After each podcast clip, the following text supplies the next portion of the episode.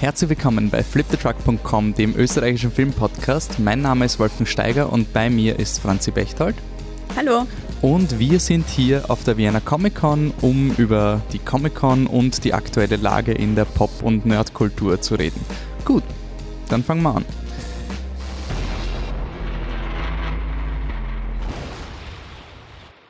Okay, hallo Franzi, danke, dass du dir Zeit genommen hast, Ja, dass wir gerne. da aufnehmen. Ähm, das war auch schon, habe ich schon ein paar Mal angedacht, wann die Möglichkeit wäre, dass wir da so ein Crossover machen. Ähm, du betreibst Elektro-Uschi. Genau.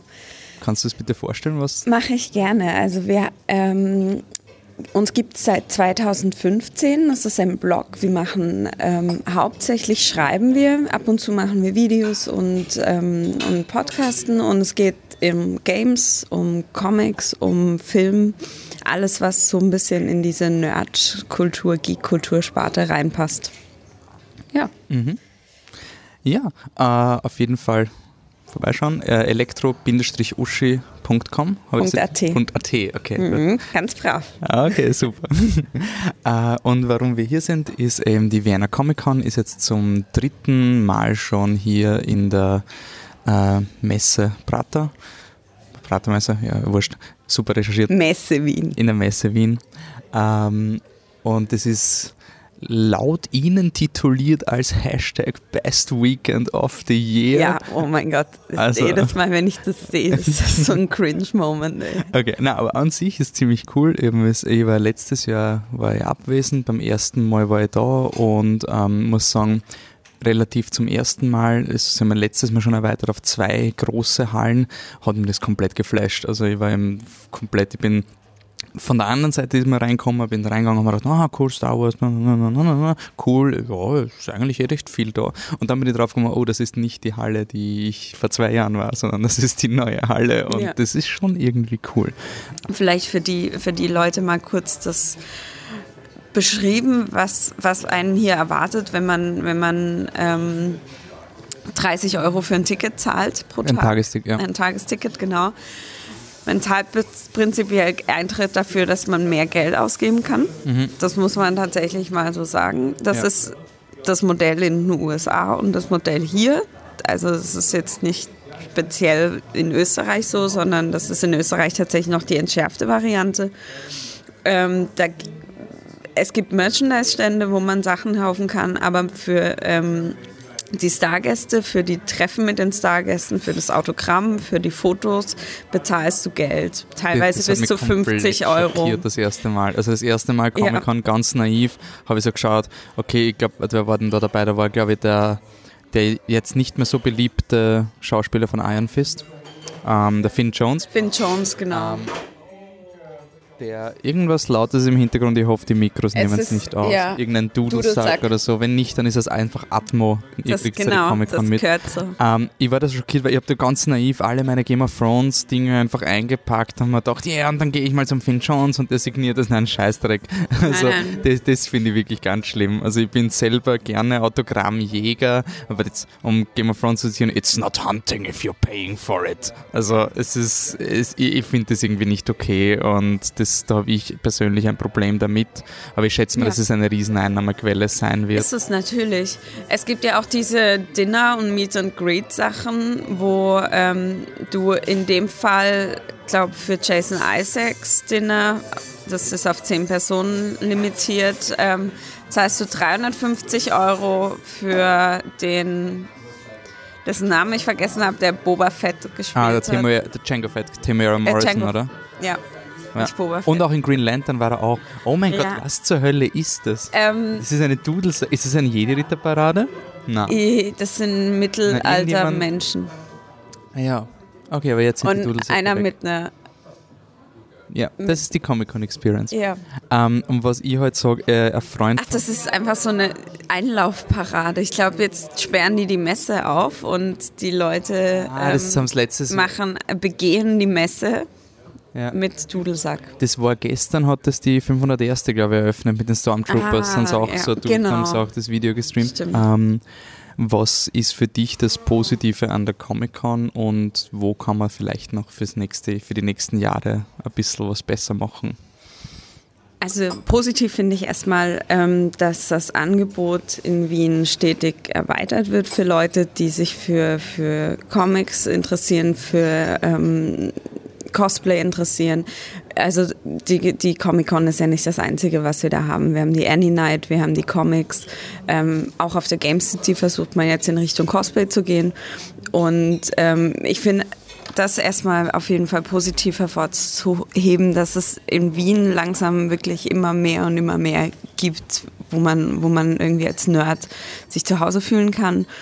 Ähm, ich finde die ähm, ich finde es schön, dass im Vergleich zum ersten Jahr auch äh, die Comiczeichner tatsächlich in, in, in, der, in dieser Comic-Halle, die es jetzt wirklich gibt, mehr Platz haben. Mhm. Ähm, das war am Anfang sehr gedrängt und ähm,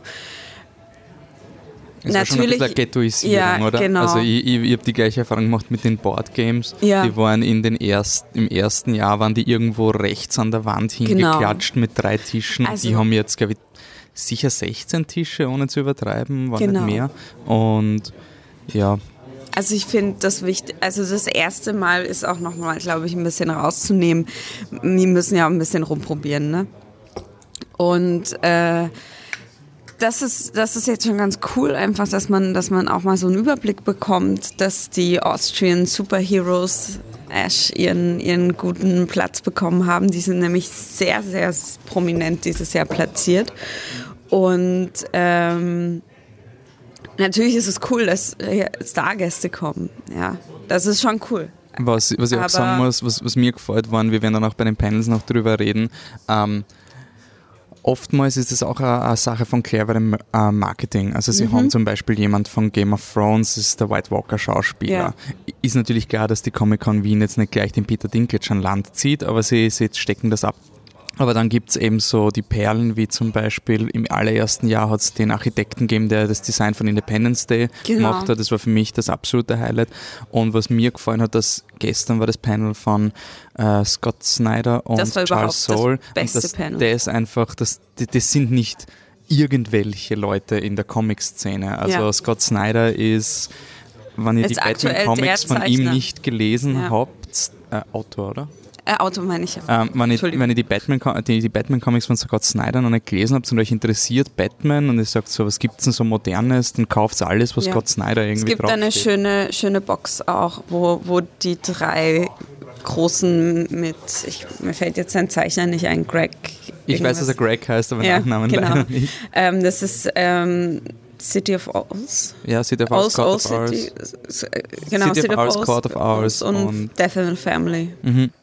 Und das ist einfach für mich wichtig für die, für die Glaubwürdigkeit von der Comic-Con, dass man wirklich sagt, hey, wir haben da jemanden, der den Nerds etwas sagt und der mhm. halt auch wirklich eine, eine Instanz auf seinem Feld ist. Genau. Und natürlich hat man Jason Isaacs, um ja. breit zu sein für Lucius Malfoy und genau. Star Trek quasi. Da könnte man schon noch auch ein bisschen stärkeren Fokus auf, auf Comics tatsächlich haben, meiner, meinem Geschmack nach. Ja. Ähm, weil ich jetzt gestern auch bei dem Panel gesehen habe, wie gut und interessant das einfach ist, wenn zwei so erfahrene Autoren aus dem Nähkästchen plaudern können. Mhm. Und es ist natürlich, also zum Beispiel, ähm, dass äh, John Rice Davis ähm, der Gimli-Schauspieler. Unter anderem Gimli, äh, Raiders Salah aus Raiders of the Lost Ark und, und Leonardo da Vinci ähm, aus Star Trek The Next genau. Generation. Also wenn man mal schaut, seine IMDb ähm, Actor-Liste sind über 250 Rollen. Mhm. Der ist super busy, der Mann. Ja. Aber das Panel an sich hat mir nicht so gut gefallen, weil das war totales Chaos. Ich glaube, er hatte irgendwie nicht so richtig Bock oder mhm hat die Fragen waren wahrscheinlich alle Herr Ringe abgezielt, oder, oder? Naja, es waren schon sehr allgemeine Fragen, aber es war nicht sehr interessant einfach. Ähm, und ich glaube, er hört nicht so gut und hat einfach random Sachen geredet. Also hat auch keine Fragen aus dem Publikum beantwortet. Und ist rumgegangen, hat irgendwelche Reden gehalten, hat Leute zitiert, aber es war, es war einfach Chaos. Mhm. Und da ist mir lieber, ich habe irgendwie Comiczeichner, die vielleicht auch nicht so ultra berühmt sind, aber die einfach was zu sagen haben. Ähm, das würde ich mir noch wünschen, dass einfach mehr ähm, tatsächlich aus dem Comic-Bereich gefördert werden. Weil ich manchmal das Gefühl habe, die werden hier auch stiefmütterlich behandelt. Äh, ein Freund von mir war recht schockiert, weil er immer auch gemeint hat, er, er war äh, überrascht, wie konsumorientiert die Comic-Con quasi ist.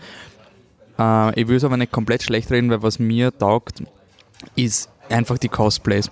Das habe ja, ich auch natürlich. gemerkt. Der, der Patrick von uns, der hat mit Cosplay überhaupt nichts anfangen mhm. können. Der hat das immer noch quasi aus dem Internet kennt und hat irgendwie gedacht, ah, okay, irgendwie komische, weirde Leute. Und der war nach der ersten Comic-Con so konvertiert, einfach so, ja, es ist zwar nicht seins, aber wow, diese Leute sind so nett und freundlich und geile Kostüme mit Eben. einer Passion die man muss ja auch, unerreicht ist. Man muss ja auch überlegen, dass die, dass die, die das professionell machen, Tausende von Euro in ihre Kostüme stecken. Also die, ähm, die gestern auf der, ähm, beim Contest auf der, auf der Bühne waren, die haben sicher fünfstellige Beträge in ihre Kostüme gesteckt. Da ist, ist, Elektro, Elekt, also das ist Elektronik verbaut, da ist Hydraulik Das sind teilweise Kostüme, drin. die man nicht mal allein anziehen kann. Nein, nein. War wieder ein großer Transformer dabei? Nein, es war jemand verkleidet als Toothless. Ähm, das oh, war ein Wahnsinn. Von How to Train a Dragon. Genau. Okay. Das sind die Zähne vorne rausgefahren ja. per Knopfdruck und das, der Mund hat geleuchtet. Und also es war echt einfach technisch sind die so interessant mitunter. Mhm. Also letztes Jahr war auch eine da, die hatte ein komplettes Flügelset hinten drauf, die hydraulisch, äh, hydraulisch sich bewegt haben, die mhm. Flügel. Die ja. konnte die, glaube ich, nur so eine Dreiviertelstunde allerhöchstens tragen, weil das halt ultra schwer ist. Aber äh, das ist halt Cosplay. Also dieses, das richtig professionelle Cosplay kostet Unmengen von Geld. Es steckt so viel Arbeit und Technik drin und sie legen vor allem ganz viel Wert drauf, wenn du in diesem Bereich was machst, dass du alles selbst machst. Das von Nähen bis Kleben bis Basteln, das, das muss alles selbst von Scratch gemacht werden. Wenn du Sachen nicht selbst machst, ist das ziemlich verpönt. Und das steigert aber nochmal den Wert der, der Kostüme um einiges, wenn man sich überlegt, wie viel Arbeit und, und mhm. Herzblut da drin steckt und Liebe zum Detail. Das stimmt. Nein, ich möchte, auch, ich möchte die Messe gar nicht schlecht reden. Ich möchte nur ein bisschen, ähm, auch mal ein bisschen irgendwie sagen, was hier auch halt mhm. Teil, Teil ähm, des Ganzen ist. Du hast, genau, du hast diese ganze Consumer-Sache. Dann hast du heuer E-Sports. Ähm, das ist, wird sowieso noch viel, viel stärker jetzt in Österreich ähm, präsent sein. Also quasi wirklich, dass man, Und man kann sich das vorstellen, die Fußballspiele von morgen sind die Computerspiele genau. quasi. Also zwei Leute sitzen auf einer Bühne und ja. zocken gegeneinander und man Im, sieht in dem auf Fall einem vier, vier gegen vier. Okay. Ähm, und man sieht es quasi auf einer Leinwand. Das ist quasi, ich kann damit nichts anfangen, ich kann auch mit Sport nichts, also mit dieser Art von Sport nichts anfangen, aber es ist eine Faszination, die ja. einfach wirklich riesig ist. Und sehr viel Retro-Gaming haben sie auch dieses ja, Jahr, oder? Also genau, sie haben so alte Röhrenfernseher aufgestellt und die Nintendo, äh, wie der Kasten, der Gamecube. Genau. Gamecube aufgestellt. Ja, das wird, das wird auch damit zusammenhängen, dass jetzt in, in der Excalibur City dieses ähm, riesige Retro-Gaming, diesen riesigen Retro-Gaming-Bereich eingebaut haben. Mir fällt jetzt der Name nicht ein. Ähm, der auch tatsächlich richtig cool ist dafür, dass er in der Excalibur City ist. Okay. Ähm, das wird damit auch zusammenhängen. Ähm, und generell gibt es ja hier auch ein bisschen einen Gaming-Bereich. Ähm, ich war nicht dort aus Angst, aber ähm, ich habe gehört, dass es einen YouTuber-Bereich gibt. Das habe ich daran gehört, weil ich mich erst gefragt habe, ob es eine Achterbahn gibt. Mhm.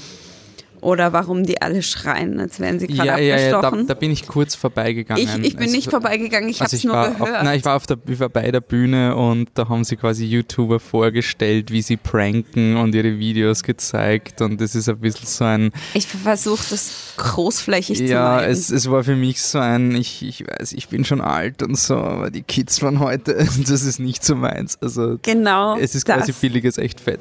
Genau das. Habe ich mir auch gedacht.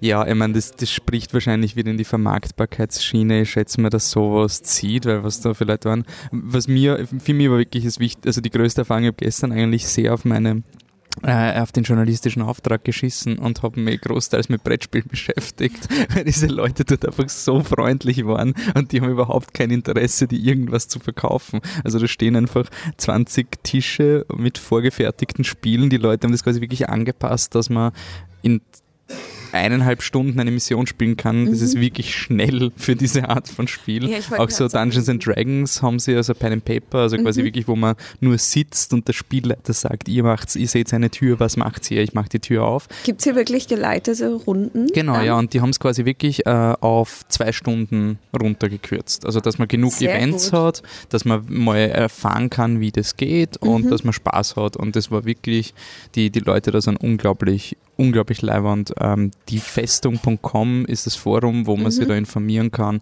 Das hat mir halt irgendwie so, das war meine Entdeckung von der Comic-Con dieses Jahr, weil das einfach diese, dieses unter Anführungszeichen selbstlose Nerdkultur ist. Also man will da einfach nur spielen und die Leute sind froh, dass sie da sitzen genau. und irgendjemand schaut sich die Miniaturen an und dann würfelst ein bisschen. Es gibt auch ein, ähm, also die letzten Jahre gab es immer einen Lab-Bereich auch, also, also Live-Action-Roleplay. Live Genau, das heißt, es ist mit Verkleiden und durch den Wald rennen, um es mal ähm, kurz zu fassen, ähm, was auch echt super ist. Äh, genau, und das gibt es halt hier alles. Das ist, finde ich, auch mal schön und wichtig zu sehen, was es denn alles gibt. Das ist ja mhm. alles da. Ja. Also für die Leute, die vielleicht ähm, ein heimlicher Nerd sind ähm, und nicht so richtig Anschluss finden, das ist manchmal einfach gar nicht so leicht. Ähm, sehen, die sehen hier auch mal so ein bisschen, was es denn eigentlich alles gibt. Dass es ganz viele Comiczeichner in, in Wien gibt, dass es ganz viele und Autoren in Wien gibt, dass es viele Spiele in Wien gibt.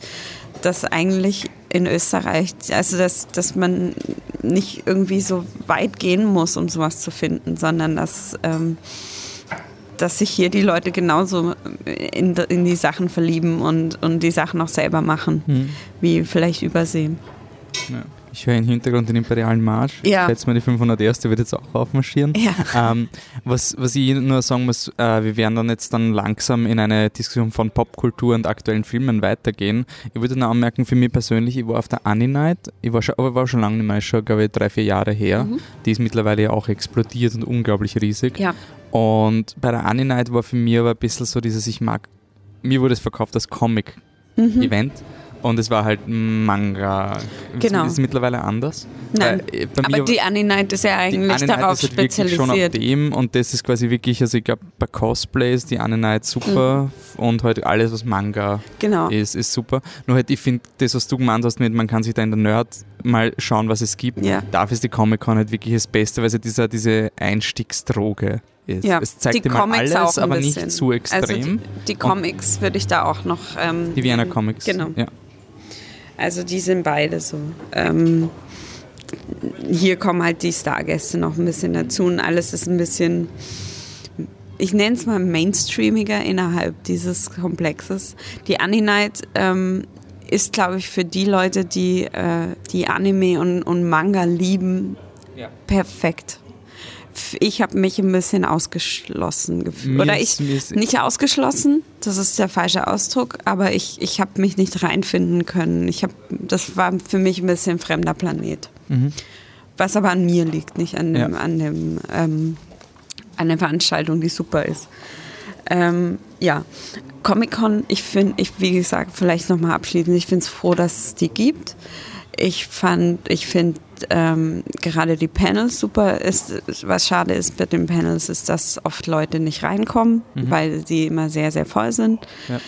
Ähm, dafür war das Scott Snyder Panel sehr, sehr leer, da was sehr, so sehr schade ist, weil das war so gut, weil er als Selbstautor oder beide haben als Autoren viel über das Schreiben gesprochen, mhm. über ähm, über die Arbeit mit Disney, Star Wars, mit DC, mit Marvel, darüber, wie man Schreibblockaden überwindet. Und da fand ich zum Beispiel auch, ich schäme mich immer ein bisschen, wenn Leute Fragen stellen. Das, ähm, weil oft stellen Leute, also generell bei allem, nicht nur hier, sondern manchmal, also gerade bei der Biennale oder so, stehen dann Leute auf und stellen, und die Frage ist eigentlich, eine, einen Vortrag darüber, dass sie den Film verstanden haben. Okay. Und das ist hier oft so, dass Leute einfach nur was reden wollen mit dem Stargast Mhm. oder was sagen wollen Ja. und dann irgendwelche awkward Fragen stellen, die super unangenehm sind. Und bei dem Panel haben alle Leute, du hast halt richtig gemerkt, da waren Leute dabei, die auch Autoren sind oder werden wollen oder Fuß fassen wollen in der Branche. Und die haben so viele gute Fragen gestellt und so gute Fragen, dass der Moderator irgendwann einfach, der hätte auch gehen können, die mochten den irgendwie eh nicht. Die haben ihn teilweise unterbrochen und haben gesagt, jemand will eine Frage stellen. Irgendwann hat er gesagt, ähm, während der Moderator noch geredet hat, hat er gesagt, Green Lantern wants to ask a question. Ja, stimmt. musste Wegen dem, so wegen dem. T-Shirt, Ja. von dem der die Frage Nein, stellt. der hatte voll komplett Oh. Green Lantern Suit von oben bis unten. Okay. Der war Ja, Ja, nein, das, das war für mich auch, ich, ich habe derzeit nur ein Panel eben gesehen, aber für mich ist auch eben, das ist für mich auch so mein, mein Resümee, sucht euch die Leute, die euch vielleicht bisschen, die vielleicht irgendjemand mal erwähnt hat, aber eben diese, äh, heute ist auch zum Beispiel der, der, äh, der dieser Stuntman, der was den White Walker Ja. gespielt hat, ich glaube, der wird interessantere Anekdoten bringen, als die ganz großen, die man eh schon in jedem Interview Eben. gehört hat. Also quasi das sind einfach diese Nuggets, wo man gar nicht. Ich bin, ich habe ein bisschen Angst von Jason Isaacs Panel. Er ist so cool und ultra, aber Ja, das, er hat, ähm, ich weiß auch nicht, ob er so super drauf ist. Er hat alle Interviews abgesagt. Ähm, deswegen mal schauen. ja. Ähm, Jason Isaacs finde ich halt natürlich interessant, weil ähm, Harry Potter ist meine Kindheit. Ich bin damit aufgewachsen. Es hat mich mein, begleitet, bis ich, bis ich fast erwachsen war. Ähm, und Star Trek Er ist das Beste an Discovery. Also er ist wirklich so, das. Das Pass machen wir jetzt nicht auf. Okay, ja. Das machen wir mal zu einem späteren Zeitpunkt. Aber er hat doch eine eigene Serie gehabt, oder? Awake. Mit diesem, äh, da hat er irgendeine amerikanische Serie gehabt, die hat leider nur eine Staffel oder so ge gelaufen. Aber na gut. Ja. Ähm, dann haken wir mal die Comic-Con ab. Ich schätze mal, Genau. nächstes Jahr wird es eh wieder geben. Dann können wir wieder sicher. überlegen. Äh, und jetzt sind wir jetzt hier im Best Weekend of the Year. Äh, Entschuldigung. Ja. Abgesehen davon, dass das das Opening Weekend von Star Wars Last Jedi ist. Aber, aber lassen wir das mal außen vor, was das Best Weekend of the Year ist. Ähm, wir sind jetzt nerdmäßig unterwegs. Das wird auch ein bisschen ein Nerd-Podcast, passt ganz gut. Der vorige Podcast war Biennale, das heißt jetzt weg mit der Kunst, machen wir wieder mal ein bisschen das, was der Pöbel hört, was den Wolfi interessiert und sticheln wir mal ein bisschen. Na, also mein, ähm, wir wollen jetzt ein bisschen die aktuelle Lage mit DC und Marvel ansprechen. Äh, nicht, weil wir Clickbait jetzt machen wollen und da Leute aufbringen wollen, aber Thor Ragnarok und Justice League sind jetzt fast back-to-back, also drei Wochen oder so waren dazwischen. Ähm, zwei sehr, sagen wir mal, interessant, wenn man die Filme betrachtet. Äh, und äh, mir wäre da schon ein großes Anliegen, mal über die Filme kurz zu reden, aber auch über die Wahrnehmung dieser Filme in der Popkultur, was quasi der Status vom Superheldenfilm auf eine Art ist, weil es da schon eine extreme Mob-Mentalität gibt, die mich langsam ein bisschen fertig macht und ich will mir das jetzt, ich habe mir gedacht, ich lade Franzi ein zur Therapiesitzung, dass wir da mal durchbeißen. Ähm, wollen wir mit Justice League anfangen, weil er einfach aktuelle ist? Ja. Ähm, gut. Wenn ihr ein Rant-Video sehen wollt zu Justice League, geht's zum Alex Lazarov, österreichischer YouTuber, super emotional. Ich, ich respektiere ihn so sehr, weil er einfach immer das sagt, was er, was er wirklich denkt und der hasst Justice League. Also wenn ihr einfach den, den, den, nur den Hate-Watch machen wollt, schaut in sein Video, aber wir werden da jetzt nicht ranten großartig über Justice League. Ähm, es ist das erste Zusammentreffen der großen DC-Superhelden-Filme, Genau. also Helden. Innerhalb des, des neuen ähm, Universums, Univers- Genau. genau. Also quasi die, wenn ihr noch, wenn ihr euch das jetzt gar nicht sagt, ich versuche es ein bisschen einsteigerfreundlich zu machen. Es gibt Marvel, das ist nicht alles. Es gibt Batman, Superman und Wonder Woman, die kennen Sie wahrscheinlich und die bezeichnet man als DC. Da gibt es noch mehr. Green Genau, das sind einfach Beispiel. die zwei Firmen, die, ähm, die zwei großen Comic-Firmen, ähm, Marvel und, und DC, die jeweils seit Jahren ihre eigenen Comic-Linien machen. Es gibt ein paar Crossovers, aber prinzipiell war von Beginn an der Zeit sozusagen ein, ein Kampf zwischen den beiden da, der auch tausende Rechtsstreits hatte, ähm, weil irgendwann gehen einem halt mal die Superhelden aus und dann muss man mal gucken, was die Konkurrenz so macht und ähm, dann wird ein bisschen kopiert und dann sagt die Konkurrenz nein. Und genau, also und es gibt diese zwei Schienen. Das ist jetzt aber interessant, weil zum Beispiel die Justice League, also die Vereinigung von Superhelden, war vor ja. den Avengers da ja. in den Comics. In den Filmen ist es aber umgekehrt. Es waren zuerst die Avengers ja. da und jetzt kommt, muss DC quasi nachziehen auf eine Art. Ähm, DC hat halt den Absprung ein bisschen verpasst gehabt ähm, über die Zeit. Also man merkt auch, dass es kein, also bei Marvel gibt es ein System, ja, das ist alles sehr durchgeplant und DC ähm, DC hat nicht so ein richtiges Konzept für, sein, für ihre Filme, habe ich das Gefühl. Ähm, für mich ist das zum Beispiel nicht sehr schlimm, weil ich mich sehr, also ich würde mich nicht als Expertin bezeichnen, das ist ähm, gefährlich, mhm. aber ich kenne mich sehr, sehr gut aus. Ich bin ähm, schon DC-Kind sozusagen. Und deswegen ist das für mich nicht so schlimm, weil ich alle Sachen gut einordnen kann. Mhm. Aber ähm, prinzipiell ist das ein bisschen konzeptlos, weil sie so spät angefangen haben und genau, jetzt also alles aufholen wollen. Sie haben quasi mit Zack Snyder's Man of Steel angefangen, weil ein neuer Superman eindeutig Christopher Nolan mhm. inspiriert. Superman ist jetzt na, Superman, ich, ich unterzeichne jetzt nicht, dass Superman dunkel ist, aber Superman ist in einer dunklen Welt auf jeden mhm. Fall. Dann hat der Film nicht so performt, wie man gehofft hat. Deswegen musste Batman helfen, um Boxoffice-mäßig quasi den, den, den Verlust irgendwie in minimal zu halten. Und dann kam halt Batman wie Superman Dawn of Justice mit auch schon Wonder Woman. Gal Gadot war da auch dabei. Mhm. Und dann gab es Suicide Squad, darüber reden wir nicht. Und dann gab es Wonder Woman mit Gal Gadot. Das ist einfach ein, mein Film, super, super toll. Wonder Woman super. Und das hat auch irgendwie ein bisschen so die, die Wahrnehmung von DC ein bisschen jetzt mittlerweile geändert. Und jetzt kommt Justice League. Ähm, riesig komplette Produktionsgeschichte von Problemen, Regisseur gewechselt, Reshoots, ähm, ja. auf jeden Fall viel Probleme und die Story ist, dass Spoiler für Batman wie Superman, Superman ist tot, äh, es gibt keine Hoffnung mehr, alle sind traurig und deswegen muss der Batman und die Wonder Woman, also Ben Affleck und Gal Gadot, bauen sich jetzt ihr Superheldenteam zusammen. Genau. Da ist Flash dabei, gespielt von Ezra Miller, Cyborg von Ray Fisher, also Flash kann schnell laufen, Cyborg ist ein Roboter, also ist so ein mutierter Roboter, ich versimpel das jetzt alles. Und, ähm, und Aquaman ist einfach Jason Momoa oder, oder Jason Momoa ist Aquaman, wurscht. Jason Momoa ist Jason Momoa und ist einfach cool as fuck. Und die müssen die Welt retten vor Steppenwolf, gespielt von Kieran Heinz, den kennt man aus Game of Thrones, hat den Mans Raider gespielt, mhm. in Rome hat er, glaube ich, den Brutus gespielt und in Harry Potter 8 hat er Dumbledores Bruder gespielt, nur erkennt man ihn Ein nicht Wahnsinn. unter dem ganzen Make-up. Und was ist, es ist die, der Plot von jedem Transformers-Film. Es gibt vier Boxen, die sind böse, drei, wenn man drei, drei, drei, stimmt.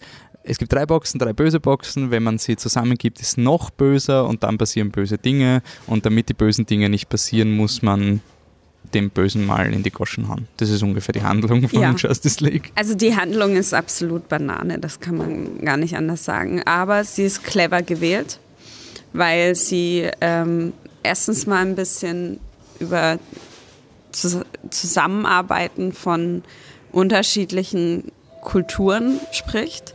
Also nicht nur, weil die, ähm, die Boxen sind die Boxen sind auf unterschiedlichen genau. Ländern quasi platziert. Ähm, genau, die sind die waren damals, in, äh, als Steppenwolf das erste Mal auf die Erde gekommen ist, ähm, wurden die und das erste Mal besiegt wurde, weil sich alle Völker der Erde vereint haben. Mhm. Ähm, das ist auch ein bisschen so eine genau. Herr der genau. Ringe-Montage. Also ja. man sieht wirklich so die, das Land Mordor, wo der Steppenwolf ist und dann genau. gibt es Fanservice nach Fanservice, man sieht einen Green ja. Lantern, der stirbt und dann man denkt sich, genau. yeah, Green Lantern. Und ähm, die sind jetzt in jeder Kultur versteckt, diese genau. Boxen. Der Steppenwolf kommt wieder, will die drei und das Setup für die Justice League ist halt äh, diese Epic, diese Armeen gibt es ja. nicht mehr, es gibt nur mehr uns. Genau. Ähm, und das hat mir sehr gefallen, weil es diesen ganz klassischen Underdog Filmcharakter hat. Ja. Also du machst das Setup mit, der Steppenwolf wurde das letzte Mal besiegt durch eine unglaubliche Armee, die wir nicht haben. Aber Wie durch die können wir das machen? Vereinigung von, von Völkern, die normalerweise nicht zusammenarbeiten. Mhm. Ja. Das muss man, und das finde ich zum Beispiel, DC könnte noch mehr machen, aber arbeitet schon viel mit, mit moralischen und politischen Aspekten.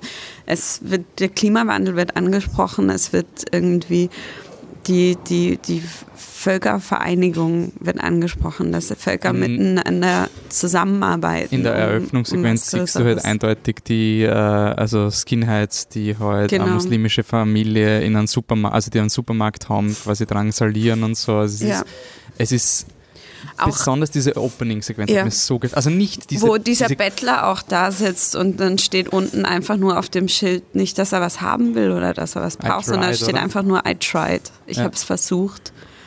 Und das, Und das, das hat mir, das hat mir wieder so ein, ich glaube, also das, der Film beginnt mit so einem unglaublich fingierten, wir haben es noch schnell reingeschrieben, Shaky Cam Szene mit. Superman, wo ich den Film schon gehasst habe. Aber das ist wirklich Ja. was, das macht Marvel. Und dann beginnt diese Montage zu einem Pop-Cover-Song von Everybody Knows, Mhm. was super geil ist. Und da war ich wieder so dieses, deswegen mag ich eigentlich Zack Snyder und ich mag diesen Approach, weil er ein visueller Regisseur ist. Mhm. Seine Nuancierung ist sehr, sehr banal und seine Frau, äh, okay. Äh, auf jeden Fall, er, aber seine Qualitäten sind eindeutig visuell und so eine Opening-Montage in einen Superheldenfilm zu geben, war für mich einfach so ein, oh, endlich mal wieder was Filmisches, endlich mal Ja. wieder, wo, wo Stilelemente sind, wo, wo eindeutige Bilder sind wo nicht alles ausschaut, als wäre es am gleichen Greenscreen gefilmt. Man muss schon sagen, Justice League ist ein sehr künstlich schau ausschauender Film, teilweise, Aber aber, überstilisiert. Ja, und Also- sehr homogen. Ich finde, die Welt wirkt aus einem Guss. Mhm. Und das geht mir ähm, bei anderen Filmen oft ab. Also du merkst halt richtig, dass da ein gesamtes visuelle, erstens mal zwischen allen Filmen, aber das liegt natürlich auch daran, dass Zack Snyder da federführend ist, aber dass es einfach so ein, so ein Gesamtkonzept für den Look der Welt gibt. Mhm. Und der nimmt ganz viele Einflüsse von ähm, einem Videospiel. Ähm, das Arkham von Asylum. Arkham Asylum oder die Arkham-Reihe, genau. Es sind drei Spiele, die haben auch so ein Gesamtkonzept. Und ich finde, Tastest du Arkham Origins nicht? nein, Okay. Arkham Origins ist auch nicht von Ja, Rocksteady ich gemacht. aber das ist einfach nur eine schlechte Kopie von, vom zweiten Teil, ähm, die so exakt ist, dass da Missionen dabei sind, die einfach eins zu eins übernommen wurden und es wurde nur ein neues Skin drüber gelegt. ja, okay. Also es- Deswegen Trilogie. Also es ist dieses, also das merkt man besonders beim Batmobil, Ja. was halt, Aber auch bei dem Look von Gotham. Mhm. Die Art und Weise, wie Gotham leuchtet in der Nacht, wie die, ähm, wie die Architektur von Gotham ist. Mhm. Ähm, und auch später im Showdown. ja, Ähm, die Lichtgebung sehr, sehr und so. rot Genau. angehauchte, dieses... fast schon so- Mars, wie ein Mars. Ich habe im Trailer geglaubt, das ist eine Parallelwelt. Ich habe mir Ja. wirklich gedacht, sie kämpfen da quasi in einer Alternativversion Ist der ja Erde. auch ein bisschen. Und, ja, ja, also eine schon. Para ja, ja. also, weil er ähm, Steppenwolfs Ziel ist, Planeten zu übernehmen und sie seinem Mutterheimatplaneten sozusagen gleich zu machen. Mhm. Und da beginnt ja schon diese Veränderung der Erde an, an diesem Ort. Genau. Und aber dadurch, also mir gefällt dieser Look sehr gut. Und er wirkt einfach für mich rund. Also ich, das ist für mich eine Welt, die ich jetzt einordnen kann Mhm. Und ähm, die nicht so zerstückelt ausschaut, sondern dadurch, dass es ein Gesamtkonzept für die äh, oder ein gesamtes visuelles Konzept für die Filme gibt, habe ich das Gefühl, die spielen alle in ein, die, also die sind schon einfach optisch verbunden. Ich, finde es extrem interessant, weil du zu Beginn gesagt hast, ja, die Filme sind halt quasi ähm, DC oder Warner Brothers hat jetzt nicht so das Konzept wie Marvel, Naja, aber lustigerweise in- also- visuell haben sie ein Ja. Konzept. Also quasi inhaltlich und wie sie jetzt genau das Mhm. machen, äh, fehlt vieles, aber ich, ich, lobe schon diesen, diesen Zugang, dass du sagst, das ist jetzt quasi ein, ich finde, es fühlt sich auch an wie ein Zack Snyder-Film, wo Joss Mhm. Whedon ein bisschen äh, Dialog Ja. reingeschrieben hat. Ja. Aber der Stil ist trotzdem sehr Zack Snyder. Der hat auch dieses Universum geprägt. Und ich finde es gut, dass man das so macht. Ähm, was mir gefällt, und ich vergleiche den Film halt jetzt primär mit Avengers, der mich unsagbar enttäuscht hat, wie der rausgekommen ist. Mhm. Ich finde, Avengers ist so ein Bla-Film. Also wirklich das. Ich finde, der erste ging noch. Der ist schlecht gealtert für mich. Äh, ähm, ja. Äh, jetzt kann ich ihn mir überhaupt nicht mehr angucken. Der zweite das Beste am zweiten Teil war, dass ich vorher im Kino den Star Wars Trailer gesehen habe. Ich mag Age of Ultron überraschenderweise. Ich, ich finde Age find of Ultron und, und Justice League sind sehr ähnlich. Aber was, was nur um auf Avengers mhm. zurückzukommen. Bei Avengers war ich einfach so enttäuscht, dass so unterschiedliche Konzepte. Ich war so, ich, ich war wirklich naiv. Ich bin reingegangen und habe mir gedacht, oh, okay, das ist ja urinteressant, Tony Stark, Man of Science und dann mhm. kommt ein Gott, das sind philosophische Konflikte, Unvereinbarkeit von Magie und Rationalismus. okay. Ja, nope. genau, nope. Und nicht nur das, alle, für mich war dieser Film äh, kein, keine Fortsetzung von Thor, keine Fortsetzung von Iron Man oder sonst irgendwas. Das waren die gleichen Schauspieler mit dem gleichen Kostüm, aber all ihre Konflikte existierten für diesen Film nicht. Also es war so, als hätte jemand einfach mit den gleichen Figuren, ohne den Konflikten, die den geschrieben haben. Das Tor quasi verliert seine Liebe und das ist ja. das Opfer im ersten Torfilm. Er zerstört die Regenbogenbrücke und dann kommt er einfach wieder und trifft ja, nicht die Natalie Portman. Und das hat mir in Justice League sehr gefallen. Mhm. Alle Konflikte sind mitgenommen worden. Steve ja. Trevor von Wonder Woman ist vorgekommen, ja. auf eine Art, dass du es verstehst, wenn du nicht Wonder Woman gesehen hast, aber wenn du es, äh, es hat Wonder Woman beeinflusst und ich sehe diesen Film und denke mir, oh ja, das hat einen Effekt vom Vorfilm. Genauso Bruce Wayne vergibt, kann sich nicht vergeben, weil er quasi Superman getötet hat. Ja. Das ist ein direktes Resultat von Batman wie Superman. Und scheitert an seiner eigenen Menschlichkeit, von der er glaubt, dass sie nicht vorhanden ist. Also das mhm. thematisiert er ja auch immer wieder. Es gibt die, die Figuren setzen sich im Vergleich zu anderen. Mhm. Sie hinterfragen ihre eigene Welt, sie hinterfragen die Welt der anderen, sie hinterfragen, warum sie jetzt da sind. Es ist äh, man, DC und Marvel unterscheidet für mich sowohl in den Comics da weniger, aber vor allem in den Filmen das Herangehen an Konflikte. Ja. Kannst du das elaborieren? Ja, das sieht man für mich in, in Civil War am besten, weil den habe ich, hab ich sehr gehasst. Ähm, Civil War, ähm, da treffen zwei Welten aufeinander ähm, im, im Sinne, dass die Menschheit irgendwann mal sagt, okay, es ist super, dass ihr uns die ganze Zeit rettet. Dankeschön, läuft, können wir weitermachen aber ihr tötet dabei, ihr löscht dabei eine ganze Stadt aus oder aus Versehen rennt jemand mal gegen Hochhaus und alle sind tot. Müssen wir vielleicht mal gucken, ob wir das ändern können. Und möchte, dass sie sich registrieren lassen. Und das Thema wird aber in den Comics über das, die Comicreihe Civil War ist unfassbar umfangreich.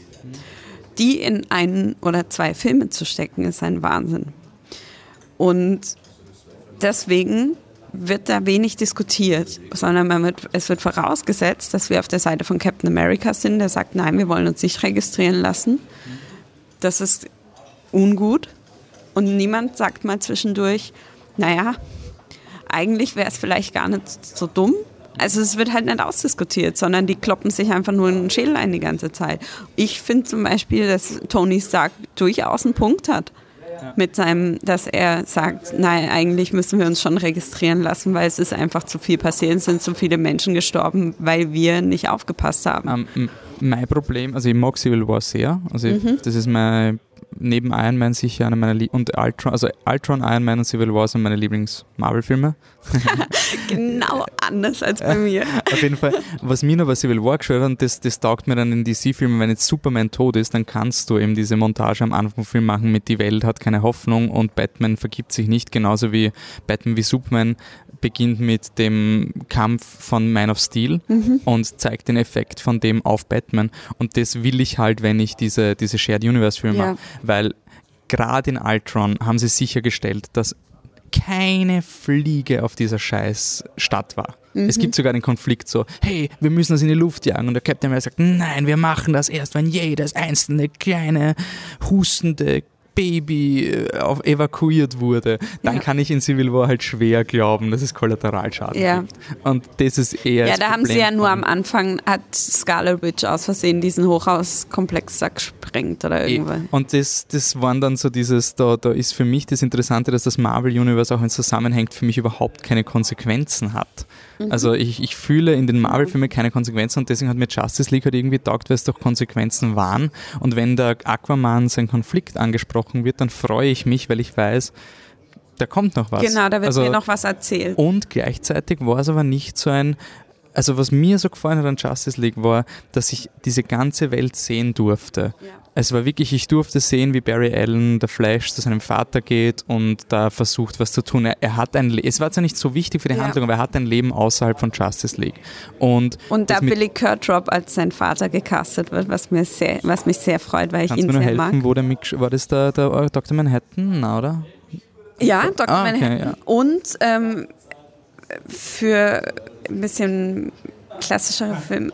Zwei meiner Lieblingsfilme hat er mitgespielt, nämlich äh, Almost Famous und Big Fish. Ah, okay. Genau. Ja. Deswegen freue ich mich immer, wenn ich ihn sehe. Ah, okay. Ähm, ja, aber, aber das, das, so, das finde ich so cool mit dem aus einem Guss, was du gesagt hast, weil es fühlt sich diese, es fühlt sich nicht an, als wäre das jetzt so, ja, okay, jetzt muss Aquaman vorkommen, sondern ja. diese Motherbox ist dort, wo der Aquaman genau. ist und das passt zum Thema. Und deswegen und ein Kollege hat nämlich gesagt, ja, aber bei Marvel gibt es auch die ganze Zeit Boxen. Warum haben sie das gewählt? Ja, das ist ein valider Punkt, natürlich. Gleichzeitig ähm, macht es einfach Sinn, um, weil dies, die, diese Geschichte war nur dazu da, die Figuren sinnvoll zusammenzuführen. Um eine Freundschaft, eine Verbindung herzustellen, eine emotionale Bindung zwischen den Figuren, aber einfach auch eine sinnvolle, dass die müssen überzeugt werden. Mhm. Das sind alles Einzelkämpfer. Das sind alles Leute, die eigentlich mit niemandem was zu tun haben wollen.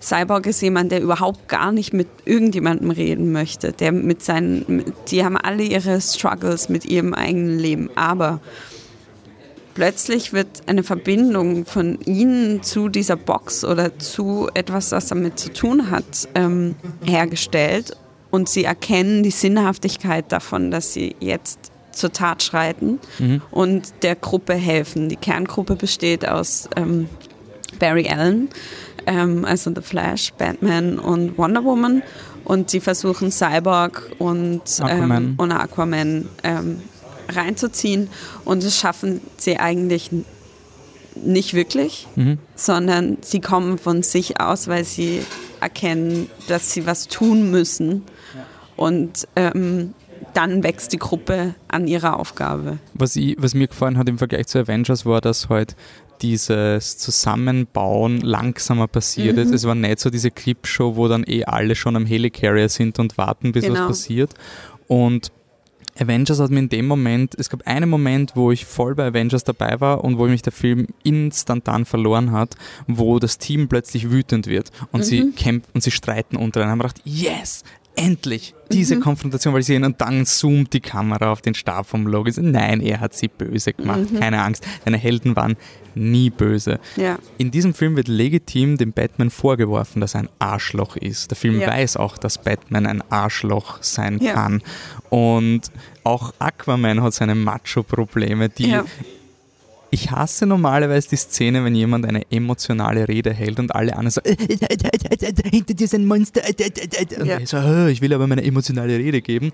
Das war das erste Mal seit langem, dass eine emotionale Rede durch einen Witz beendet wurde, der komplett in Character war mit Wonder Woman. Also ja. das war so clever. Da habe ich den Film so clever. geliebt für diese Szene. Vielleicht war es Joss Whedon, ist mir wurscht, aber was mir wichtig war, war dies, diese damageden Figuren, und ich bin die ganze Zeit gesessen und habe gedacht, versau Wonder Woman nicht, versau Wonder Woman nicht, versau Wonder Woman nicht. Ja. Und sie ist so cool, sie ist wirklich so die, sie ist so optimistisch. Und Eben. das hast du braucht. Und ich frage mich, braucht Justice League eigentlich Superman? Wäre es nicht tausendmal besser gewesen, wenn Superman, Spoiler, wenn er tot blieben wäre. Das ist kein Spoiler. Und die Wonder Woman, es wird ja angesprochen, wieso führst du uns nicht an? Das war ja ein bisschen schon so eine Meta-Diskussion vom DC Universe. Eben sie hätte einfach anführen sollen. Ich finde Ja. dieses, Setup mit Superman ist weg, deswegen ist hoffnungslos und wir sind Underdogs, urspannend für die Helden, weil du sagst, hey, wie, mit Superman hätten wir eine Chance gehabt, ohne Superman, holy fuck, schaffen wir nie. Wenn sie es dann schaffen, ist irgendwie ein Achievement. In dem, ich finde, Justice League fällt ein bisschen auseinander in dem Moment, wo Superman zurückkommt, weil er zu stark ist. Er ist einfach... Ja, das stimmt natürlich. Ähm, das ist aber einfach, glaube ich, dem geschuldet, dass es ohne Superman keine Justice League gibt.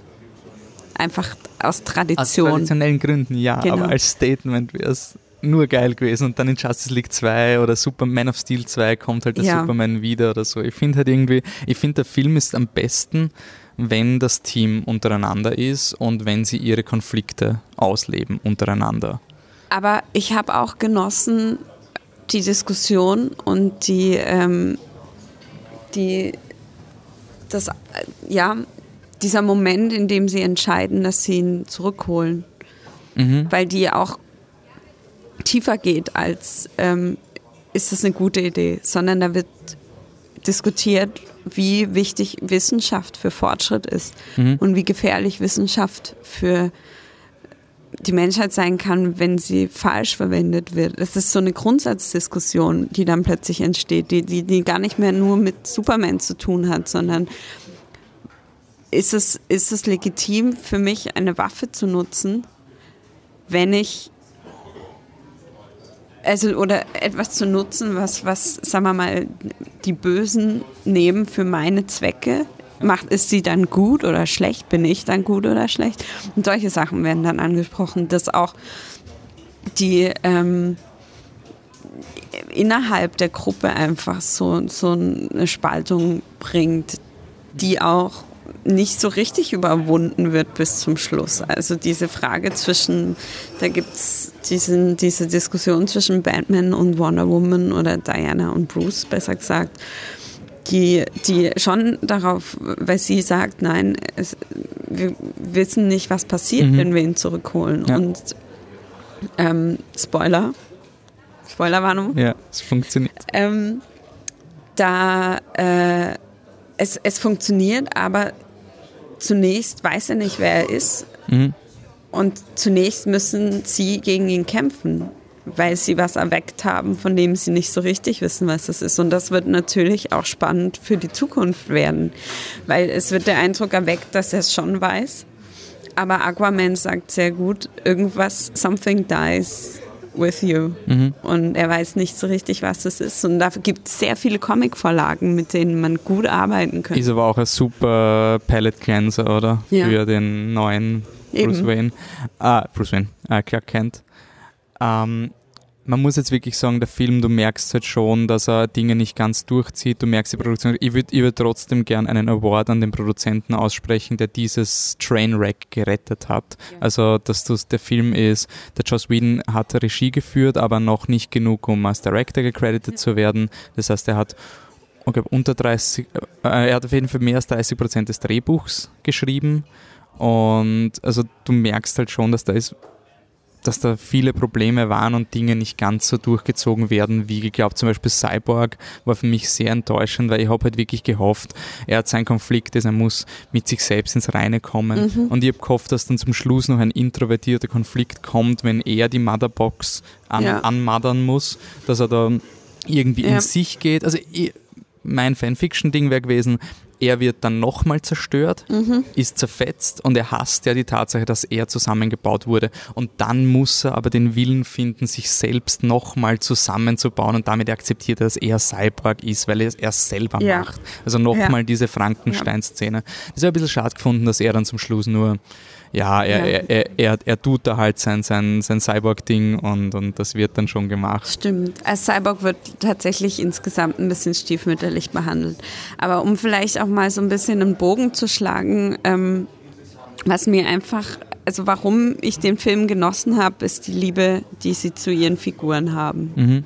Er hat Fehler, es ist auch die Darstellung der, der ähm, Amazonen ist, ähm, Autsch, ja. ist, ist, ist schade Mhm. im Vergleich zu dem, was wir, was möglich wäre. Ähm, aber man sieht, dass sie die Figuren lieben dass sie, dass sie ähm, möchten, dass sie sich entfalten, dass sie alle ihren Platz haben, dass sie zu Emotionen fähig sind, dass sie jede, alle ihren, ihre, irgendwie ihr Päckchen mitzutragen haben, aber das mal beiseite legen können für the greater good. Mhm. Und das ist zum Beispiel was, was mir bei Marvel ganz insbesondere bei Thor Ragnarok ähm, ganz arg abgeht, nämlich dass die Figuren einfach oft nur Konsumprodukte sind. Und bei Thor Ragnarok ist ganz speziell, ist keine Figur, wird keiner Figur erlaubt, Gefühle zu haben. Mhm. Und wenn sie andeuten, Gefühle zu haben, muss man schnell einen Witz genau. machen, weil, weil Entweder Gnade ein Gott, Witz oder ein anderes Thema. Ja. Und das tut mir besonders weh, weil, ähm, weil ich den Regisseur sehr, sehr mag, Taika Waititi. Ja. Aber das ist halt auch nicht sein Steckenpferd. Also wenn man halt, also gerade bei ähm, What We Do in the Shadows ist genau dieses Prinzip, aber das ist halt auch ein anderer Film. Mhm.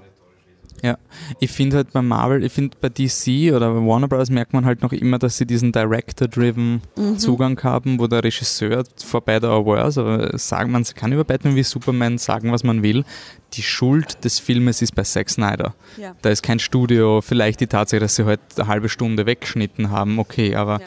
wenn man sich den Ultimate Cut von Batman wie Superman anschaut und sagt, der ist scheiße, aber dann weiß man, dass Snyder ihn scheiße gemacht hat in seinen ja. Augen.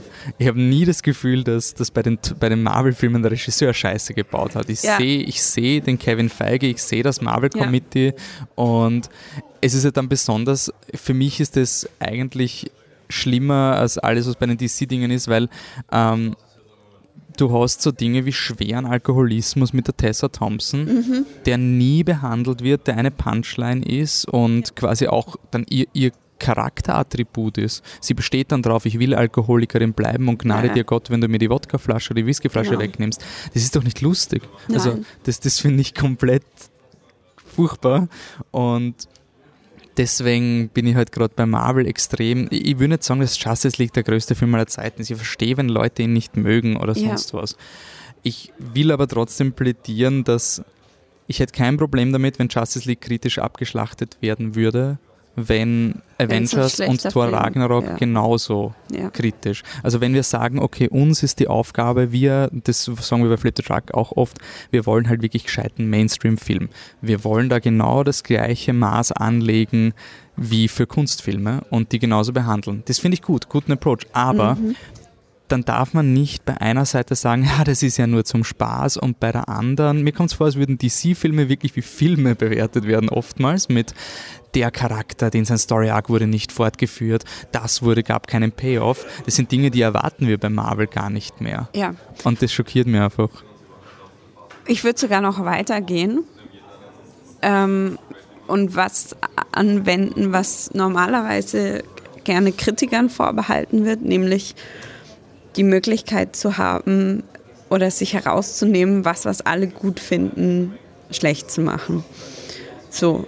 Und prinzipiell wird kollektiv gesagt, Marvel macht gute Filme mhm. und DC macht schlechte Filme. Und ich glaube, dass durch diese, dass dadurch, dass das immer wieder kommuniziert wird, die Leute einfach wenn, wenn alle Leute sagen, oh, Thor Ragnarok ist super, mhm. dann sitzen Leute drin und sagen, Thor Ragnarok ist super. Und wenn ja, einem gesagt also wird, DC, genau, DC ist schlecht, DC ist schlecht, dann sitzen die Leute drin und sagen, DC ist schlecht. Und ich war auch gestern noch mal drin in einer sehr kleinen Vorstellung mit, da saßen ein paar Leute, genau, in Justice League, genau. Und die haben alle mit Thor Ragnarok das verglichen. Und mir kommt natürlich ähm, ich weiß natürlich, warum das passiert, weil es beides Superheldenfilme sind und weil sie jetzt gerade back-to-back laufen, wie du schon gesagt hast. Der Vergleich hinkt aber absolut. Das sind zwei völlig unterschiedliche Filme. Mhm. Das sind zwar Superheldenfilme, aber genauso wie du kannst auch nicht irgendwie eine Graphic Novel mit Ausgabe 20 von Spider-Man vergleichen und sagen, mhm. ja, aber das ist lustig und das andere nicht. Ja. Und genauso ist es schwierig geworden, ein Marvel-Film, generischen Marvel-Film XY, zu sagen, ja, aber im Vergleich zu DC ist es so und so. Schon allein die Comics sind unterschiedlich. Das ist halt einfach Geschmackssache. Das sind zwei völlig andere Stilrichtungen. Das eine ist lustig und das andere ist irgendwie Doomsday-Apokalypse mit moralischem Hintergrund. Es ist halt, wenn du halt lustig willst, ohne Gefühle, ohne Denken, ohne irgendwas, dann guck dir halt Marvel an, aber dann sag halt nicht danach. Aber bei DC fand ich, habe ich jetzt weniger gelacht. Ja, ach nee, man geht aber auch nicht auf ein Rammstein-Konzert und sagt, hm, wo sind die Streicher? Ja. Das ja, ich, bin gerade ein bisschen sehr down von dieser ganzen, von dieser ganzen Mob-Mentalität, weil ich check, ich bin wirklich im, in der Justice League Pressevorführung gesessen und der Patrick und ich haben halt den, den, den Running Gag gehabt, er hat Batman wie Superman gesehen, vor, bevor das Embargo war und hat nichts sagen dürfen und hat halt nur dann quasi seinen Tipp abgegeben, wie viel Prozent auf Rotten Tomatoes er kommen wird. Und er hat 70 geben. Ja. Batman wie Superman 26 Prozent, ja. komplett abschlachten. Worst Movie ever. Und dann sitzt er in Justice League und sagt zum Patrick, okay, aber jetzt, der der sollte 60 Prozent. So, ja, ist ja ein normaler Film, Anfang, Mitte, Eben. Schluss, Bösewicht, erste Konfrontation mit Bösewicht, Helden verlieren, Helden sind am Boden, dritter ja. Akt, Team wird assembled. Nichts Besonderes, aber ganz normales Basic Storytelling, so wie man es halt macht nichts da. Und Aber das, also das, das verstehe ich. Das ist halt nicht. dieses Schneeballprinzip. Das hat mit dem Film an sich gar nichts zu tun, sondern das hat erstens mal damit zu tun, dass ähm, also ich kann, ich, ich mochte Batman wie Superman auch. Mhm. Ähm, das liegt aber auch ein bisschen daran, dass ich die Comics, auf denen der basiert, sehr, sehr gut kenne. Und ich ähm, die diese, den Vergleich oft gezogen habe und sehr zufrieden war mit der Art und Weise. Erstens mal sehr zufrieden war mit Batman und aber gleichzeitig auch zufrieden mit der Art und Weise, wie sie die Vorlagen zusammengeführt haben. Ich kann aber verstehen, warum da Leute nichts mit anfangen können. Ja. Und dann wird ein ganz anderer Maßstab gesetzt. War Suicide Squad leider auch ein äh, Aber kompletter ein, ein Totalausfall. schlechter. Ja, also das da ist richtig schlechter sagen, Da sieht man die Reshoots, ja. da gibt es Storylines, die machen ja. keinen Sinn. Genau. Das ist also, irgendwas. Also, genau, und sich von sowas zu erholen, dafür reicht einfach wahrscheinlich Suicide, äh, äh, Justice League nicht aus. Mhm. Da wird ein ganz anderer Maßstab plötzlich gesetzt. Und die Leute haben im Hinterkopf, es ist nicht gut, mhm. was da rauskommt. Ja.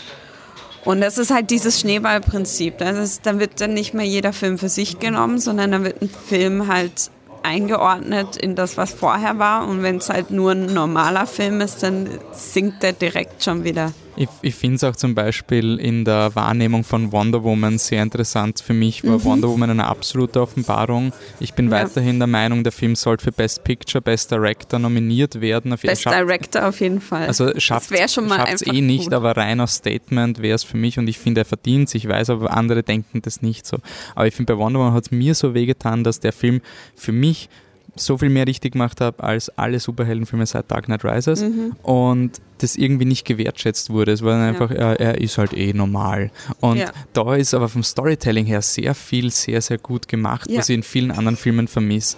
Und das finde ich halt irgendwie schade, dass man dass du dann einfach der, der Film wie Thor Ragnarok, der sich halt offensichtlich nicht bemüht, der, der, wirklich nur, er heißt lustig und nichts hat dramaturgische Konsequenz. Das und es ist auch einfach, wenn man Jeff Goldblum nimmt. Jeff Goldblum macht alles besser. Ja, aber sorry, ich finde ihn nicht gut im Film. Er ist cool, weil er Jeff Goldblum ich, ist, ich, aber ja. in einem echten Film würde er mich rauswerfen. Ich also er, er, er, er, funktioniert für diesen ja. Film, wo eh alles fake und banal ist.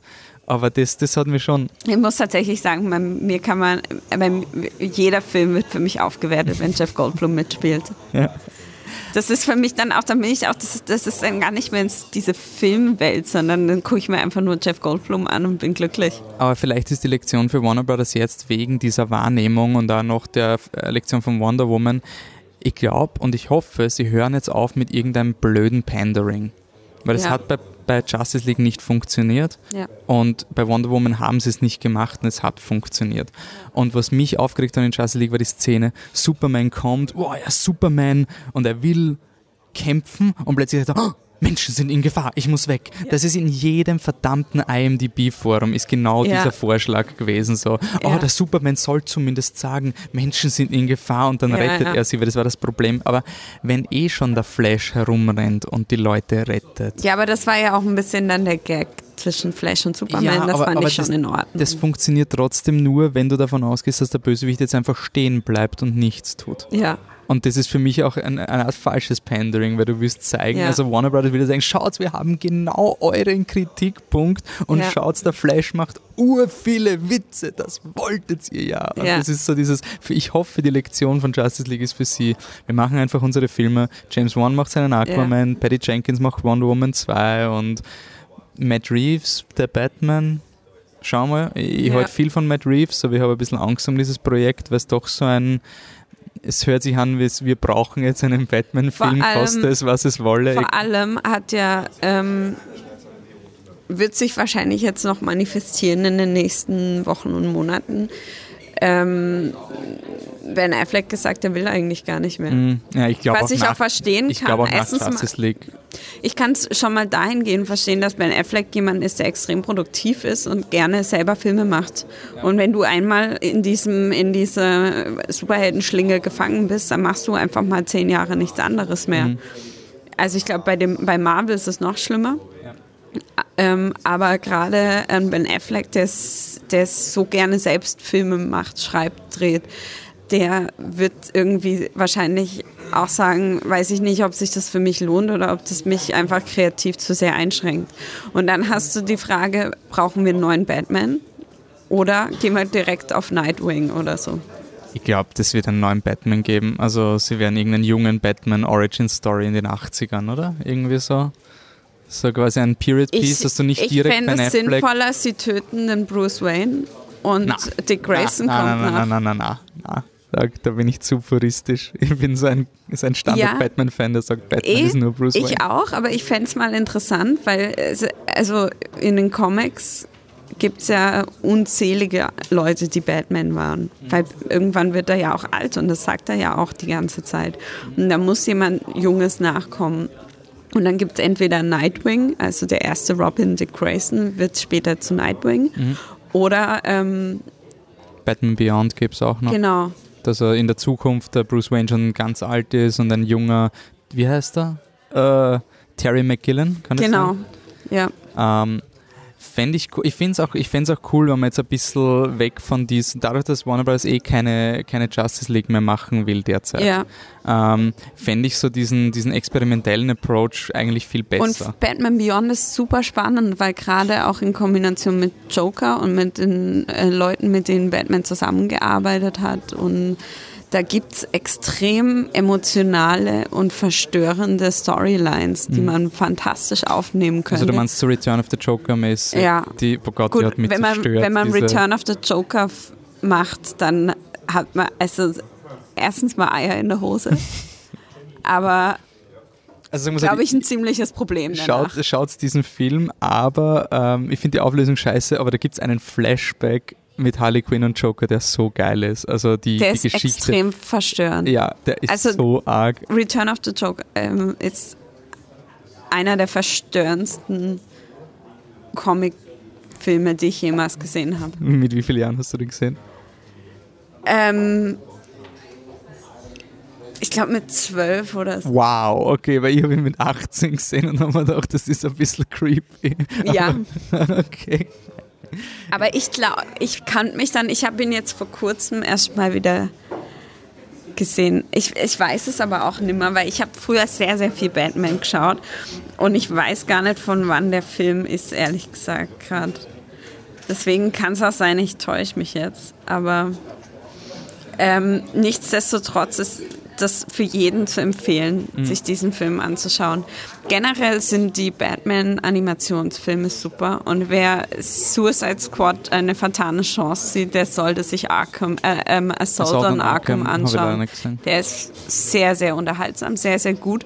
Und man merkt zum Beispiel, wenn sie diese Story einfach eins zu eins verfilmt hätten, hätten sie einen fantastischen Film mit allen Figuren, die sie haben wollten. Mhm bekommen ohne Probleme. Ich muss nur abraten, der Wonder Woman Animationsfilm ist unter aller Sau. Welcher? Der mit der, Ares? Ja, genau. Der, ja, der ist nicht der, sehr wo der gut. Wonder Woman gelehrt wird, dass sie aufhören soll mit ihrem Feminismuszeug Ja, und die Männer genau. auch mal akzeptieren soll, weil das ist Ja. auch eine Form von Intoleranz, die sie da übt. Also das war, den habe ich vor Wonder Der Woman echt- geschaut und ich habe einfach nur gedacht, oh mein Gott. Der ist nicht sehr gut, nee. Ähm, okay, Ausblick. Also DC ist jetzt gerade in so einem hm, Justice League äh, Podcast wahrscheinlich jetzt am, nachher noch rausgenommen. Mittlerweile hat Justice League schon underperformed nach den ersten Box Office Trackings. Also er ist nicht mal nicht mal erfolgreich als Wonder Woman, der halt auch ein Single Superhero war. Also die Warner Brothers hätte sich auf jeden Fall mehr erwartet. Finanziell wird sicher scheiße, weil der Film hat 300 Millionen gekostet, nach Spekulationen. Warner Brothers macht keine offiziellen Daten. Ähm, was wird jetzt kommen? Also wird Wonder Woman 2 kommt nächstes Jahr im Dezember, glaube ich, kann das Genau. sein? Also und 2000 Flashpoint kommt als nächstes. Also sie wollten, glaube ich, Aquaman nächstes Jahr machen. Ja. Ähm, der wurde erst verschoben von, Mhm. äh, ich glaube, August oder Juli auf Dezember. Und jetzt ähm, haben sie den Namen rausgenommen und werden dem Slot wahrscheinlich an jemand anderem geben. Okay. Äh, Woran das liegt, weiß ich nicht. Ähm, an der Darstellung von Aquaman wird es nicht liegen, weil die war sehr gelungen. Ja. Sie haben auch schon gedreht, soweit ich das weiß. Ähm, aber da gibt es jetzt noch keinen offiziellen Zeitpunkt. Also Flashpoint mit natürlich Flash als ähm, der, der ist, der ist äh, da gibt es schon ein Datum und genau Wonder Woman 2. Ein Flashpoint ist ein bisschen so ein, so ein möglicher Reboot-Button, oder? Das ist eine Zeitreisegeschichte, wo man, wenn man will, könnte man da jetzt Dinge ändern, die nicht so toll ankommen sind. Aber ich bin generell der Meinung, wenn sie Flashpoint machen, sollen sie eine Geschichte machen. Ich will nicht mehr, dass sich dann das, die Fortsetzung für den Vorteil entschuldigt. Ich brauche Ja. das nicht. Ich will nicht, dass der, zu, dass der Glaube ich aber also auch nicht, dass das sein muss. ich will nicht, dass der Flashpoint quasi jetzt wird, okay, wir radieren jetzt alles aus, was den Fans nicht gefallen hat und dann machen wir das neue DC-Universe und deswegen schaut der Ben Affleck jetzt anders aus, weil wir ihn neu gecastet haben. ja, Ähm, ich meine, wenn man in Flashpoint eine Möglichkeit findet, dem Ben Affleck ein Goodbye zu geben durch einen Ja. Cameo, okay, aber das soll nicht der Hauptpunkt von Flashpoint sein. Ich will nicht einen zwei Stunden Ich mein- Erklärungsfilm, warum jetzt alles anders ausschaut. nein, aber man muss natürlich dazu sagen, dass ein, Kern, ein Kernteil und Element von Flash ist Zeitreisen. Mhm. Also Ist aber noch gar nicht so alt im Flash, oder? Also, das ist Nee. also, mittler, also es ist mittlerweile so ein Stapel von Flash, aber Mhm. eigentlich ist es gar nicht so. nein, nein, also So. ganz am Anfang gar nicht. Das hat sich, glaube ich, erst dann später ziemlich stark entwickelt. Aber es ist halt super spannend. Also wer, es gibt eine, eine ähm, Serie aus dem DC-Serienuniversum, das ja mit Supergirl, Green Arrow und Flash und Legends of Tomorrow Und eigentlich schon und Gotham. Ja, wobei Gotham, Gotham gehört ist, nicht dazu in der ist, ich, Continuity. Ja, genau. Aber da gibt es schon ein großes Universum, das eher ähm, poppig und, und lustig und schöne Menschen machen schöne Sachen ähm, ist und von der, von der Architektur der Serie, nenne ich es jetzt mal, ein bisschen in die klassischen Buffy-Riege reinspielt. Ist aber super unterhaltsam. Ähm, Flash braucht acht Folgen ungefähr, die, man, die echt nicht sehr gut sind. Okay. Ähm, und danach wird es aber super. Und da geht es ganz viel um Zeitreisen und ganz viel um, und das ist zum Beispiel ein Element, das es noch gar nicht gibt, irgendwie geht viel um Erde 2, also Earth 2. Also eine, eine Das Alternativversion. ist ein Paralleluniversum, genau.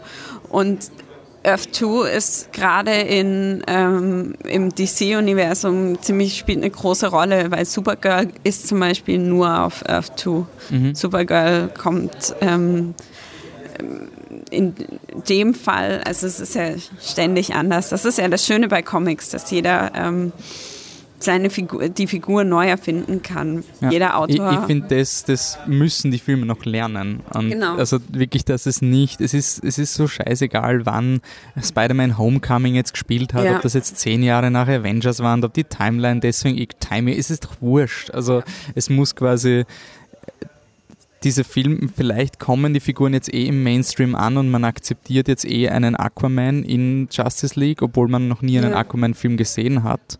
Ähm, und dass man dann wirklich so ein Selbstverständnis hat für, das sind diese Superhelden. Vielleicht führt diese Reboot-Kultur mit, jetzt kriegen wir auch wieder einen neuen Batman wirklich zu dieser Akzeptanz von, mhm. das ist Batman, er hat gewisse Attribute, aber er ja. muss jetzt nicht ich frage mich jetzt nicht, warum das nicht mehr Michael Keaton ist in Batman Eben. Begins. Also ich habe als Kind Batman Begins überhaupt nicht verstanden. Also warum der Joker nicht Bruce Waynes Eltern erschossen hat, war, also wieso der Joker erschossen wird in ja. Batman Begins, war ja für mich. Ja. Ich habe das nicht checkt, dass es ein anderer Typ ist und ja. dass das einfach nur ein Obdachloser war, nicht ja. der Joker. Und ich habe das überhaupt nicht akzeptiert, weil das war ja die Vorgeschichte zu Batman. Und das wäre meine, meine große Hoffnung und weg von diesen weg von den Eventfilmen, weg von dem wir machen, ja. dass es Marvel macht. Ja. Ja, also ähm, und vielleicht noch ein kleiner, kleiner Tipp für die Leute, die Amazon Prime haben. Ähm, es sind sowohl Justice League Unlimited als auch meine Lieblings-Batman-Serie The Brave and the Bold ähm, gibt's da. da zum Anschauen. Mhm. Und ich finde gerade im also ich finde ich finde es auch interessant mal zu sehen. Also gerade die erste Folge Brave and Bold gibt es dann, die ist ja eher lustig mhm. ähm, angelegt mit einem sehr grumpy Batman, der einfach ultra genervt ist von allen, von allen. Der geht die ganze Zeit durch diese Serie und hasst alle Menschen, aber ist dann eh alles gut. Aber es ist es ist sehr merkwürdiger Zugang, aber sehr unterhaltsam. Und gerade in der ersten Folge fahren alle aus irgendeinem Grund Autorennen auf einem fremden Planeten gegen Steppenwolf. Es ist es ist, du guckst dir das an und denkst, das ist jetzt nicht gerade, das ist nicht euer Ernst jetzt. Aber es, es hat einfach, es ist sehr charmant.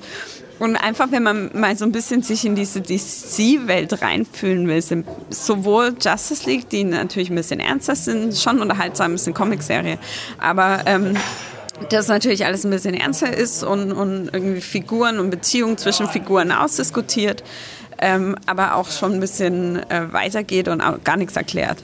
Da, du lernst die Figuren on the go kennen, die sind halt da.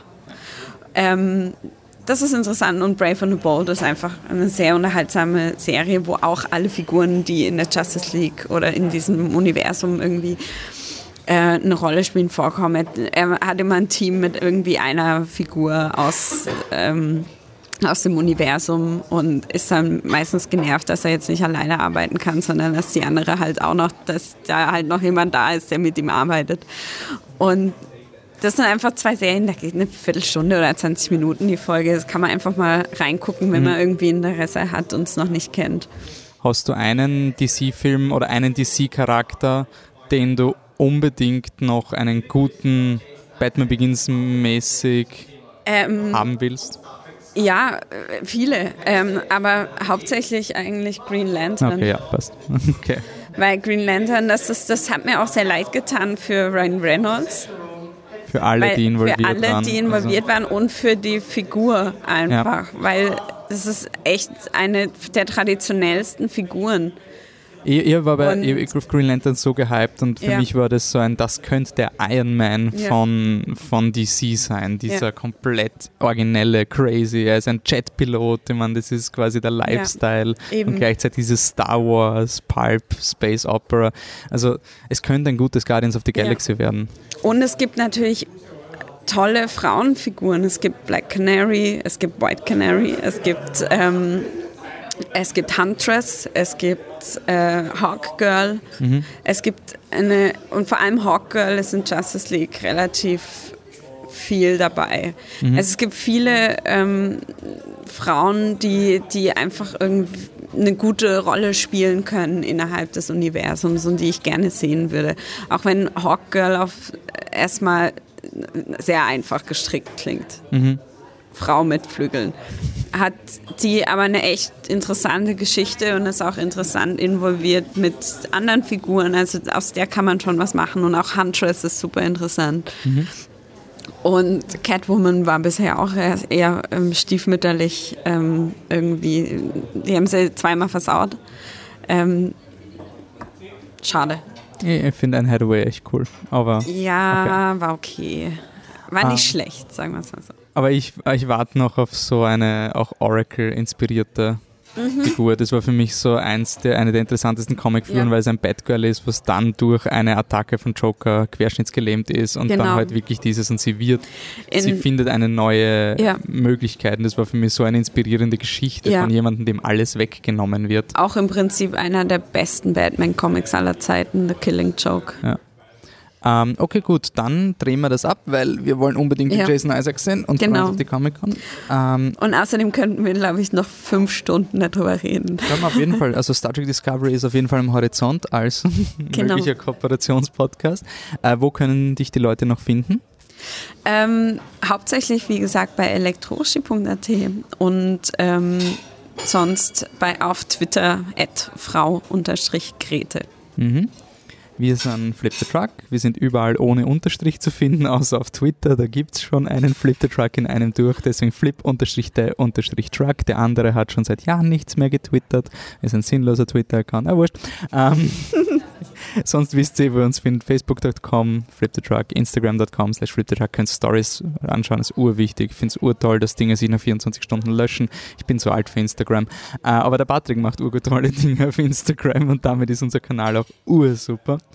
Und damit sage ich danke. Unser nächster Podcast wird wahrscheinlich, wenn ich es richtig im Kopf habe, äh, kommt als nächstes die Saw-Retrospektive von Tom und mir, auf die alle schon wartet. Also das Verlangen zu einem Saw-Podcast war ja durch die Decke und deswegen haben wir zwei Stunden zehn über Saw geredet und ich, ich erwarte mir da jetzt, dass ihr einfach auszuckt bei diesem Angebot.